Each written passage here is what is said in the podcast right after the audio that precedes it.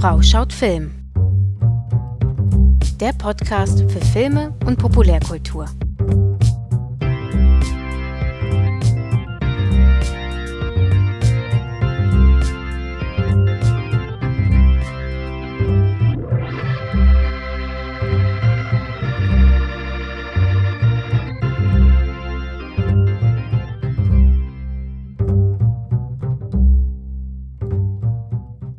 Ja, herzlich willkommen zurück hier bei Frau schaut Film. Ich bin Jenny Hagemann, Kulturwissenschaftlerin und geschwätziger Filmnerd. Und heute geht's weiter mit der zweiten Folge unserer DC-Reihe. Die heutige Folge ist also keine klassische Filmreview, sondern eher ein umfassender Essay, und zwar zu dem Film Batman Begins von Christopher Nolan aus dem Jahr 2005. Vielleicht noch ein kurzes Wort zum Ton, da wird man gleich einen kleinen Unterschied hören. Ähm, sorry dafür schon mal im Vorfeld. Äh, die Technik ist bei mir natürlich äh, auch im Aufbau und ab der nächsten Folge wird es dann auf jeden Fall eine gleichbleibende Qualität geben. Die Christopher Nolan Trilogie ähm, von Batman, The Dark Knight, The Dark Knight Returns und natürlich Batman Begins, der erste Teil, die gelten heute nach wie vor als die besten Batman-Verfilmungen, die wir bislang so bekommen haben.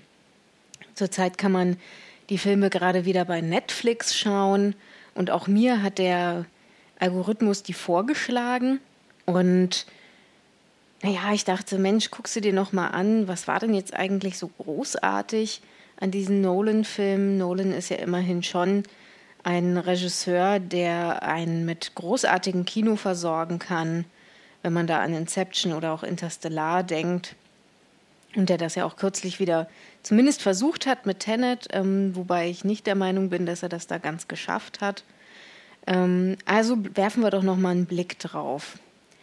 Und im Hinterkopf äh, ja auch zu haben, dass Matt Reeves 2022 dann sein The Batman ins Kino bringt, dass uns also eine neue Interpretation erwartet.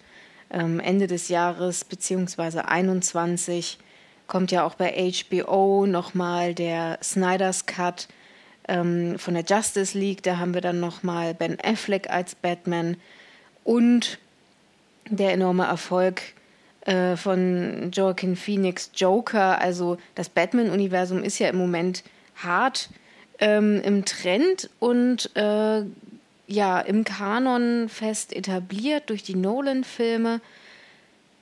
Aber wenn man noch mal drauf guckt, dann ähm, finde ich, dann merkt man, dann brauchen wir einen neuen Batman, einen alleinstehenden Batman für die Zeit, in der wir gerade leben. Und warum ist das so? Nun, ähm, ich möchte bei Batman Begins wirklich in dieser Folge bleiben, nicht bei den anderen beiden darauffolgenden Filmen. Was sind denn die Punkte, die Nolans Film für mich so problematisch machen aus einer filmanalytischen Perspektive, die sicherlich auch ein bisschen postkolonial eingefärbt ist, die ein bisschen queer eingefärbt ist. Meine Perspektive ist eben diese und ähm, die möchte ich heute ein bisschen ausführen. Nun, ähm, 2010 in dem Sammelband Reframing 9-11 Film, Popular Culture and the War on Terror hat äh, Justine To oder Justine To äh, in ihrem Aufsatz The Tools and Toys of the War on Terror, Consumer Desire, Military Fetish and Regime Change in Batman Begins bereits rausgestellt, ähm, dass der Batman, den uns Nolan präsentiert, gerade weil er eben so realistisch ist, einen enormen Militärfetisch letztlich auslebt. Also alle Tools, sie nennt es dann Toys, die Batman ähm, im Laufe dieses ersten Films äh, mit Hilfe von Lucius Fox und äh, der Abteilung von Wayne Enterprises zusammenträgt, von seinem Anzug über seinen Umhang bis hin zum Tumbler, dem Batmobil, der ja auch im Film als ein Panzer bezeichnet wird. Das sind alles Militärmittel, ähm, das sind alles Militärutensilien. Wir haben es ja also mit einem Mann zu tun, der extreme finanzielle Mittel hat, der extrem gut etabliert ist in seiner Gesellschaft, zumindest oberflächlich, weil er diese Rolle des ähm, Playboys spielt. Wir haben diesen Mann und der hat Zugriff auf Militärutensilien, ähm, äh, die auf die niemand sonst Zugriff hat, ähm, die zu teuer waren. Es wird ja auch gesagt, Lucius Fox sagt ja auch, ja, man hat irgendwie diesen Anzug eben nicht in Serie gebracht, weil er 300.000 Dollar kostet und so viel ist das Leben eines Soldaten eben offensichtlich nicht wert. Also fast schon so ein altruistischer, anklingendes Argument da. Man hätte die Soldaten mit diesen mit diesen Anzügen viel besser schützen können. Und davon profitiert jetzt Bruce Wayne, weil ihm das alles gehört. Es geht also auch um Besitz. Und ähm, auf diese Weise kann er eben zu diesem Überwesen werden, zu Batman werden, zu einem Symbol, das er ja auch darstellen will. In Nolans Filmen, in den Batman-Filmen geht es anders als in seinen anderen Werken ja ganz wenig um Zeit, sondern vielmehr um Angst. Ängste annehmen, Ängste überwinden, mit Ängsten leben, äh, auch um Traumata, um den Tod von seinen Eltern, also von Bruce Waynes Eltern. Und da geht es um Angst und diese Angst wird eben quasi manifestiert in Militärmaterialien. Und ähm, Justine Toh äh, hat das bereits 2010, wie gesagt, beschrieben, dass es eben sehr interessant ist, ähm, dass dieser Selbstjustiz ausübende einzelne Mensch ähm, etwas benutzt, ähm, etwas konsumiert auch. Das sind ja Produkte, die ihn, ähm, ja, diesen War on Criminalism, den er da führt, gewinnen lassen. Äh, oder wie sie schreibt, those with the best toys or tools of war win. Also wie, ähm, ich sage jetzt mal, das Marvel gegenüber von Bruce Wayne Tony Stark es genannt hat, der mit dem größten Stock gewinnt. Und das ist natürlich etwas, wo man sich wirklich fragen kann, sollte das heute noch so stehen bleiben? Brauchen wir wirklich, äh, erstens brauchen wir Selbstjustiz, das ist ja so ein Grundproblem der Batman-Figur, dass sie letztendlich, ähm, wie viele Superhelden, den Wunsch äh, und das, die Sehnsucht nach, danach ausdrückt, Dinge selbst in die Hand zu nehmen und sich eben nicht auf äh, das System zu verlassen, nicht auf die Polizei zu verlassen, das ist auch ein Grund, weshalb Batman ähm, Commissioner Gordon wirklich braucht. Ähm, jemanden auf seiner Seite, damit wir sehen, es geht quasi nicht gegen die Polizei an sich, aber in Gotham als über, übersteigerte Stadt ist die Korruption halt so groß, dass man sich auf die Polizei allein nicht verlassen kann. Wir brauchen quasi diese, diese, diese Korruption, damit Batman überhaupt irgendwie funktioniert. Wenn wir uns das mal vorstellen, ähm, wir sind hier in Deutschland und da ist dieser Blick auf ein, amerikanische Bedürfnisse und amerikanische Imagination natürlich auch nochmal ein anderer. Es scheint doch ähm, für jemanden, der sich quasi diesen Film anschaut, irgendwie befremdlich und unvorstellbar, dass äh, dass dieses ganze System, Polizeisystem, dass das Justizsystem so zerfressen ist von, von äh, Korruption, dass es da einfach so einen einzelnen Typen braucht, der das jetzt mal selber in die Hand nimmt und der das eben für sich löst. Ganz gut ist da natürlich, dass ähm, Bruce Wayne zunächst aus persönlichen Motiven heraus diesen, diesen War on Criminalism annimmt weil seine Eltern äh, umgebracht wurden von einem Kriminellen. Und er braucht ja auch diesen, diese Grenze, Batman tötet nicht, ähm, weil er ja nicht sein will wie das, was er sucht. Und damit kommen wir dann auch zum nächsten Problem von Nolan, nämlich ähm, The Criminals. Also wenn man den Film im Original schaut, dann ist immer von Criminals die Rede, also von Kriminellen.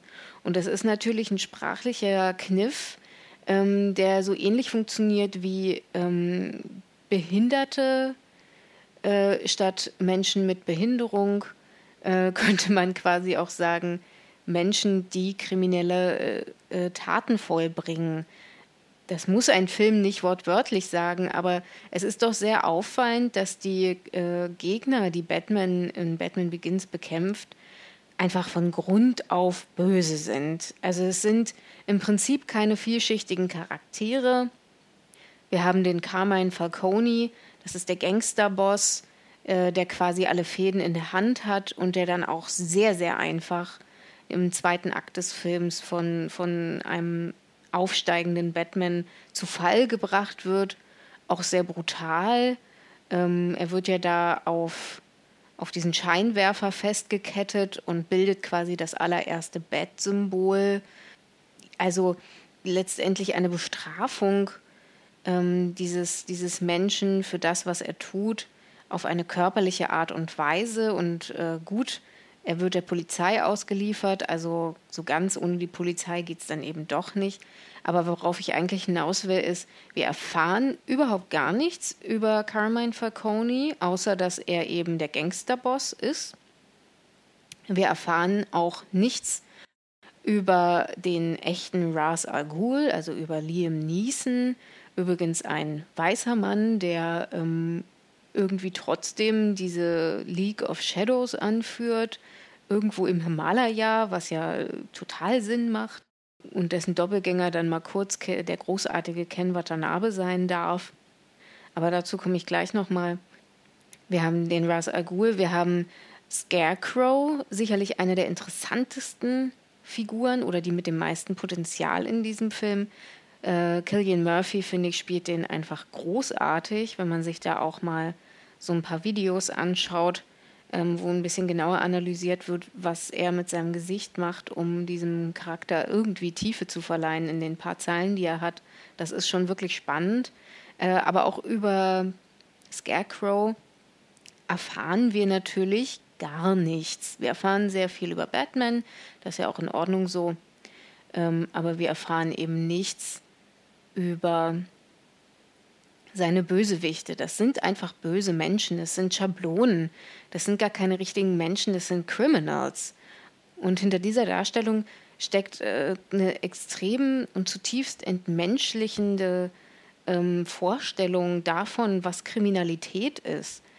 Also, dass wir, dass Gotham so ähm, verstrickt ist in Kriminalität und in, in Bosheit ähm, woran liegt das eigentlich? Äh, wie kann es sein, dass die ganze Stadt quasi in, in Korruption versinkt?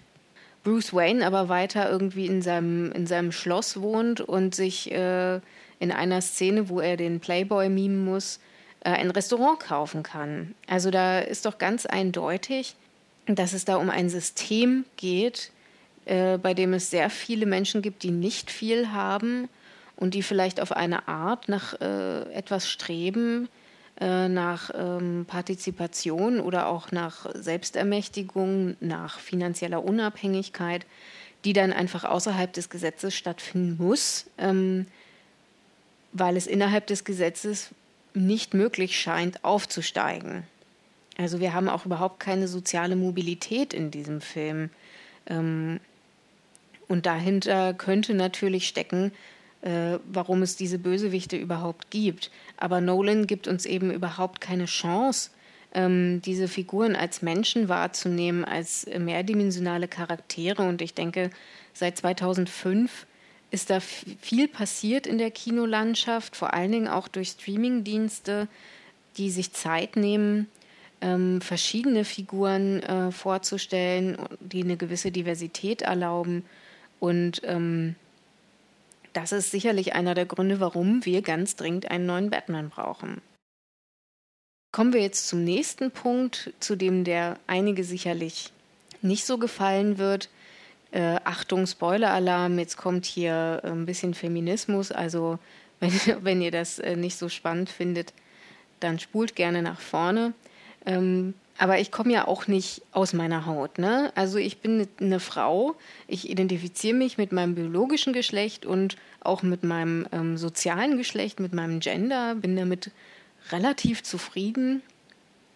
Und äh, als solche Frau gucke ich natürlich auch Filme. Und 2005 ist mir das noch gar nicht aufgefallen, als der Film ins Kino kam. Aber es hat sich ja in den letzten Jahren auch in diese Richtung viel getan. Man denke da vor allen Dingen an Wonder Woman, aber man denke auch an andere Figuren im Mainstream-Kino, die ähm, ja nicht immer nur männlich und weiß sind.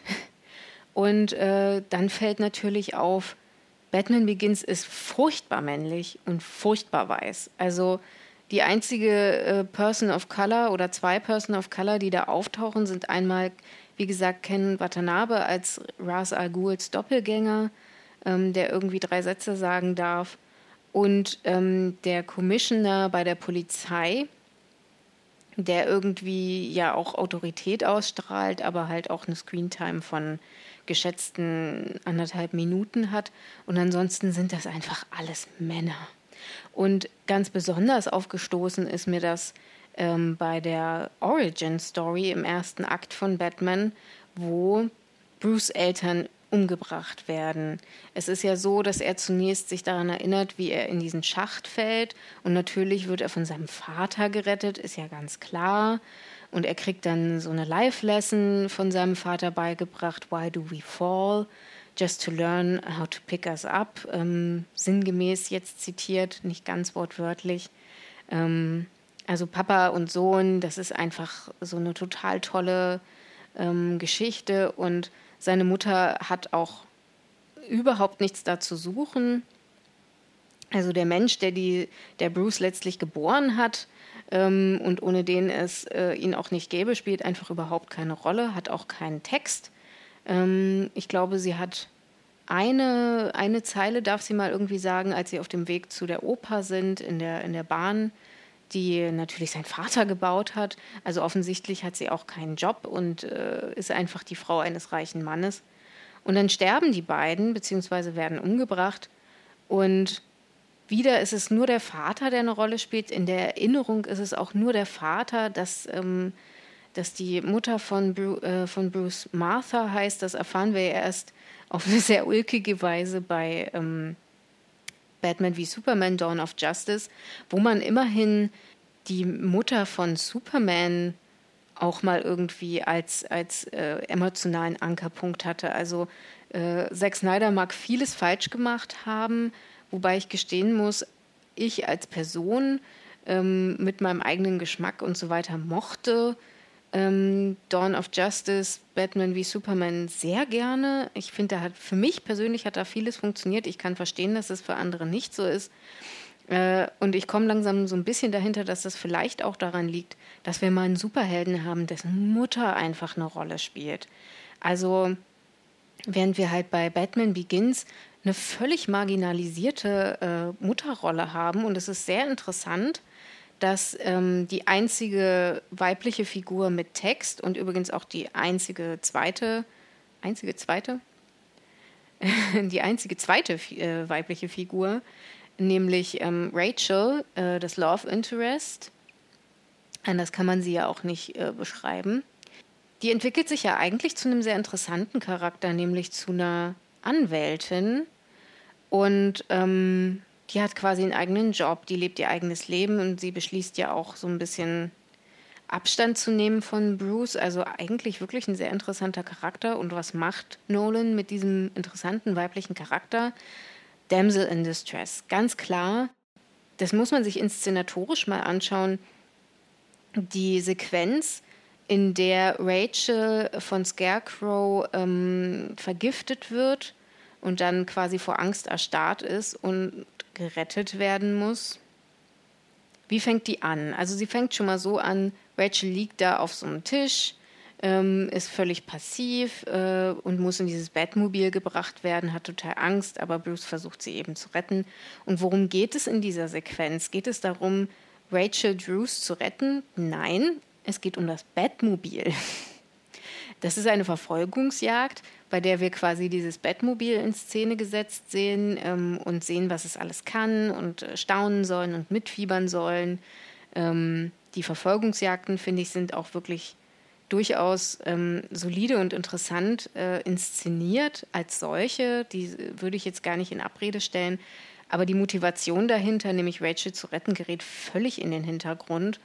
Und was ist das nächste, was passiert? Also man könnte sagen, das ist der zweite Schritt von vielen in die, in die marginalisierte Weiblichkeit. Wir haben zunächst eine ähm, unabhängige Rachel äh, und sobald Bruce wieder zurückkehrt aus seinem selbstgewählten Exil, das er sich natürlich leisten kann, weil er so viel Geld hat. Da geht es dann los. Ne? Also sie wird dann verwickelt in, sein, in seine Machenschaften. Es liegt natürlich auch daran, was ihr Job ist. Dann ist quasi der Schritt, dass sie Damsel in Distress wird. Und was ist der nächste Schritt, als ähm, Gotham dann von diesen Giften, die Scarecrow und Russell Al Ghul zusammen ähm, in die Luft leiten. Was ist da ihre Aufgabe? Na, da trifft sie auf einen kleinen Jungen, den zukünftigen Joffrey übrigens, den hätte sie vielleicht nicht retten sollen. ähm, und um den kümmert sie sich und dem, den beschützt sie und den rettet sie. Das ist nämlich die Aufgabe einer Frau, according to Christopher Nolan, sich um ein Kind kümmern ohne dafür dann hinterher in irgendeiner Weise Anerkennung zu finden. Also äh, nehmen wir mal an, Rachel würde diesen Weg weitergehen, dann sehen wir ja, wie das endet, nämlich an Seite eines Mannes, der ein total tolles Verhältnis zu seinen Kindern hat und äh, man selber steht daneben und keine Ahnung, darf irgendwie hübsch aussehen. Also das hat mich wirklich als Frau, wie gesagt, überhaupt nicht abgeholt und auch wirklich richtig enttäuscht. Also das jetzt noch mal nach 15 Jahren zu sehen, wie, wie, wie klobig und altbacken ähm, Nolan da vorgegangen ist. Und äh, wenn man sich mal Nolans Gesamtwerk anschaut, dann, ach, dann ist das einfach sowas von ähm, uninteressiert an, an Frauen. Äh, nicht direkt an, an Weiblichkeit, aber das ist sowas von überholt. Also selbst Tenet, wo wir zumindest schon mal keinen weißen äh, männlichen Hauptcharakter haben, aber immer noch einen männlichen, ähm, da haben wir auch einen Love Interest, ähm, die Mutter ist und die sowas von definiert ist über ihre Rolle als Mutter. Ähm, das hat mich auch in Tenet extrem gestört. Also Nolan weiß einfach nicht, was er anfangen soll mit Frauen. Dabei äh, könnte er sie ja wie jede andere Figur in, in, in seiner Geschichte behandeln, nämlich als äh, einen vielschichtigen Charakter, aber das schafft er eben immer nur mit seinem Hauptcharakter. Und der ist halt einfach immer ein Mann, so. Und ich könnte mir vorstellen, dass es heute vielen Menschen so geht, nicht nur Menschen, die sich ähm, als Frau identifizieren, aber die vielleicht auch mit heteronormativer Männlichkeit und weißer Männlichkeit nicht so viel anfangen können. Die sitzen dann vor diesem Film und fragen sich, warum soll ich mir den jetzt angucken? Ähm und es geht ja nicht nur, wie gesagt, um die Männlichkeit, es geht ja auch darum, äh, um die Figur Batman an sich, wie problematisch die inzwischen eigentlich ist. Also wir haben es mit sicherlich mit einem traumatisierten Kind zu tun, das auch mit Schuld äh, sich selbst beladen hat, zumindest in der Geschichte, die Batman Begins erzählt. Es gibt ja verschiedene Origin Stories, ähm, aber er bittet ja darum, die Oper verlassen zu dürfen, ähm, weil er Angst hat. Und äh, diese Angst, die führt letztlich dazu, dass sie halt in dieser Gasse sind und äh, dass sie überfallen und erschossen werden. Also das ist natürlich sehr interessant, aber nichtsdestotrotz erbt der ein unfassbares Vermögen. Der ist Millionär. Ähm, der hat ein unfassbar großes äh, und auch sehr altes Haus. Also das ist altes Geld, das da wirkt. Ähm, das sind Machtstrukturen, die sich über Generationen entwickelt haben. Und dieser Mensch hat einen Butler. Der hat einen Menschen bei sich zu Hause, dessen einzige Aufgabe ist, sich um ihn zu kümmern. Und wer kann das heute noch von sich behaupten? Äh, die Mehrheit der Kinogänger sicherlich nicht. Also diese ganze Batman-Figur, die bedarf auch einer Überarbeitung. Und da wir nun mal nicht ändern können, wer Batman ist, äh, besteht zumindest die äh, Möglichkeit, sie aus einer anderen Perspektive zu betrachten. Und diese andere Perspektive, die liefern ja bei Batman, das haben, sieht man so ein bisschen in der Gotham-Serie, das sieht man sicherlich auch in den Arkham Asylum-Spielen und in den Comics, die ich alle äh, tatsächlich nur aus zweiter Hand kenne und ähm, daher da kein umfassendes Wissen jetzt ähm, meinen Ausführungen zugrunde liegt. Nichtsdestotrotz sieht man da, finde ich, schon auf den ersten Blick, dass äh, das Batman-Universum eigentlich von den Bösewichten lebt. Batman ist ja so ein relativ langweiliger Charakter, wenn man es genau nimmt. Oder der kann, hat ein großes Potenzial, langweilig zu sein. Und die Bösewichte, die waren ja schon immer total durchgeknallt und ähm, verrückt. Das war ja das, was Tim Burton in seinen Batman-Filmen vielleicht nach heutigem Geschmack ein bisschen übersteigert hat. Aber er hat auf jeden Fall erkannt, es geht eigentlich nicht um Batman, es geht um so verrückte Figuren wie äh, den Pinguin oder natürlich äh, zu aller, an aller vorderster Front den Joker.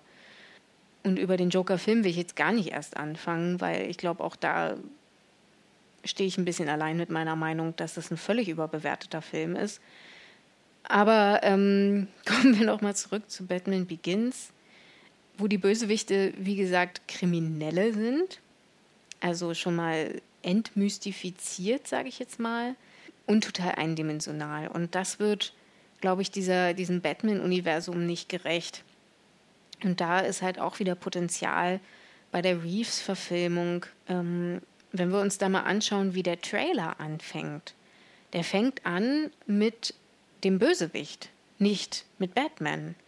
Ähm, der fängt mit dem Riddler an. Also wir wissen ja inzwischen, dass äh, diese Person, die da das ähm, Klebeband zerreißt ähm, und die da spricht, die von Paul Dano dargestellte Figur des Riddlers dann ist. Ähm, wir wissen, dass es äh, das zweite Jahr ist, in dem Batman überhaupt als Batman agiert. Also ein sehr junger Batman, der sicherlich auch noch auf der Suche nach seinen äh, Moral Guidelines ist und ich glaube, das ist halt wirklich was, was interessant sein kann, dass wir sehen, also das ist letztendlich ein getriebener, auch gewissermaßen egoistischer oder egozentrischer im Sinne von um sich selbst kreisend Mensch, dieser Bruce Wayne, der in einer Welt lebt, äh, die ohne ihn jetzt auch nicht schlechter dran wäre vielleicht. Also die sicherlich dem Chaos einheimfällt und so weiter, aber er repräsentiert ja etwas,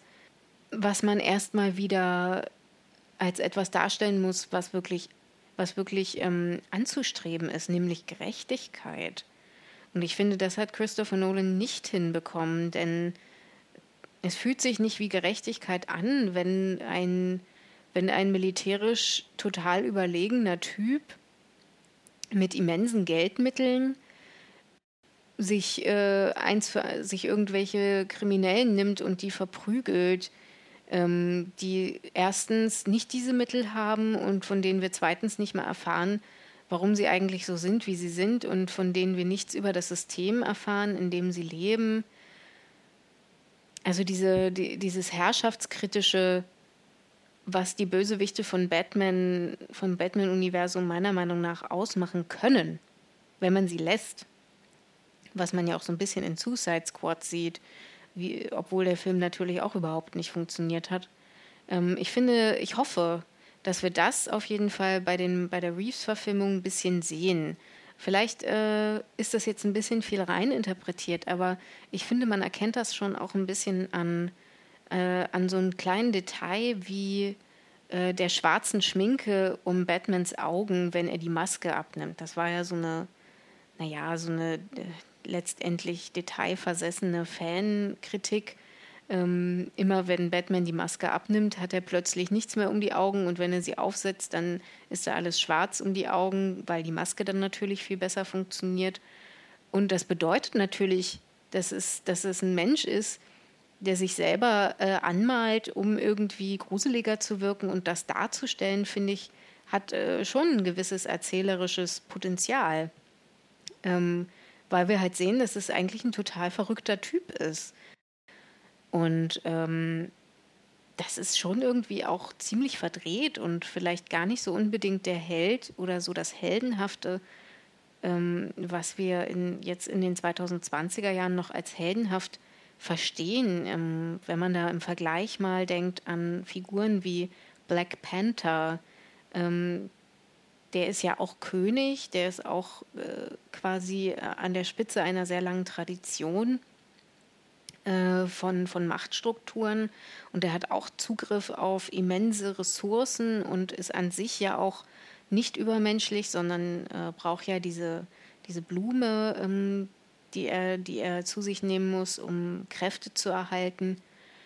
Und Black Panther funktioniert nicht außerhalb dieses Systems. Der agiert zwar auch quasi im Untergrund ähm, und arbeitet nicht äh, mit, mit Polizisten jetzt großartig zusammen, aber in der Gesellschaft, in der er selber lebt, in Wakanda, da ist er anerkannt. Da ähm, hat er erkannt, also das, was ich tue und der, der ich bin, nach außen, das kann ich einsetzen ähm, für das Gute. Und Bruce Wayne ist genau das Gegenteil davon und ist eben zu dem Schluss gekommen, dass er selber als Bruce Wayne überhaupt nichts ausrichten kann, sondern äh, wirklich äh, ein alter Ego erfinden muss.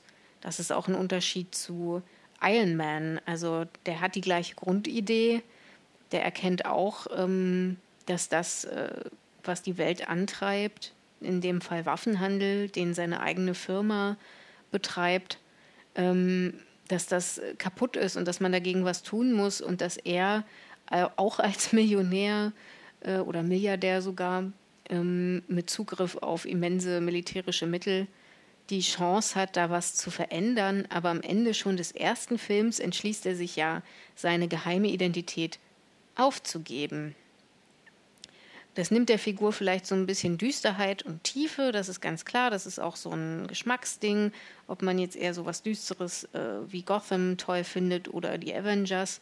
Ähm, aber ich finde, es zeigt halt, dass diese Figuren die Welt, in der sie leben, nicht aufgegeben haben. Und ähm, in Batman Begins erleben wir eine Welt, wo man sich wirklich fragt, warum, warum die eigentlich jetzt retten. Rettet der überhaupt irgendwas? Ich finde, in Batman Begins wird eigentlich nichts gerettet, ähm, außer vielleicht eine Frau, die sich nicht wehren kann, ähm, sondern, äh, sondern es wird etwas bekämpft. Also da sind wir bei diesem War on Terror beziehungsweise War on Criminalism. Ähm, das ist ein großer Unterschied und ich denke, dass Reeves da eventuell einen Weg finden wird, 2022 uns einen Batman zu zeigen, der ähm, vielleicht ein bisschen mehr mit der Polizei äh, zusammenarbeitet oder wo äh, Gordon und Batman als quasi zwei Seiten einer Gerechtigkeitsmedaille, sage ich jetzt mal, ähm, vielleicht nochmal anders balanciert werden. Ähm, wir haben die Chance, einen diverseren Cast zu sehen mit Jeffrey Wright, als äh, Commissioner Gordon und mit Zoe Kravitz als Selina Kyle. Überhaupt haben wir da schon mal eine, eine Frau drin. Und äh, klar, dieses ganze Diversitätsthema, das darf nicht für sich alleine stehen. Ein Film wird nicht gut dadurch, dass wir einen diversen Cast haben oder dadurch, dass wir komplexe Frauenfiguren da drin haben. Das ist ganz klar. Aber ich denke, ähm, wenn ein Held überzeugen soll, dann muss er in einer Welt existieren, die der unseren in irgendeiner Weise näher kommt oder die halt so entfremdet ist, dass wir gar nicht erst versuchen, eine Verbindung zu uns, unserer eigenen Umwelt herzustellen. Und damit komme ich zu meinem Abschluss äh, für heute und meine abschließende These, dass Christopher Nolan Batman nicht verstanden hat. Gerade weil er einen realistischen Ansatz gewählt hat. Einen realistischen Ansatz für ein Universum, das total überdreht und durchgeknallt ist, gerade durch diese ganzen Bösewichte. Was man halt, wie gesagt, schon erkennt, selbst wenn man sich ähm, nicht tiefergehend mit den Comics oder mit den, mit den Spielen auseinandersetzt. Ich denke, die Filme waren wichtig, alle drei.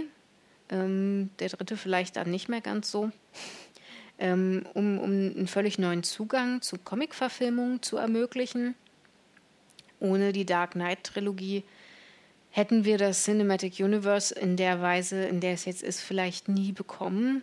Wir haben einfach gesehen, ähm, Geschichten über Männer, die sich in komische Kostüme zwängen und sich Fledermausmann nennen oder Ameisenmann oder Eisenmann oder Supermann, können immer noch Menschen abholen, können funktionieren und ähm, befriedigen immer noch äh, Sehnsüchte, die wir haben nach Rettung, nach äh, Selbstermächtigung.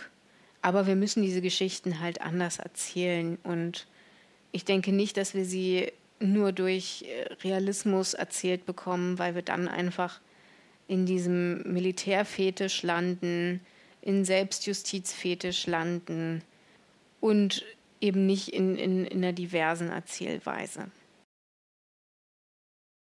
So, das war Folge 2 unserer DC-Filmreihe. Wir hören uns nächste Woche wieder zum dritten und letzten Teil, wo ich mich dann nochmal Joker von 2019 widme.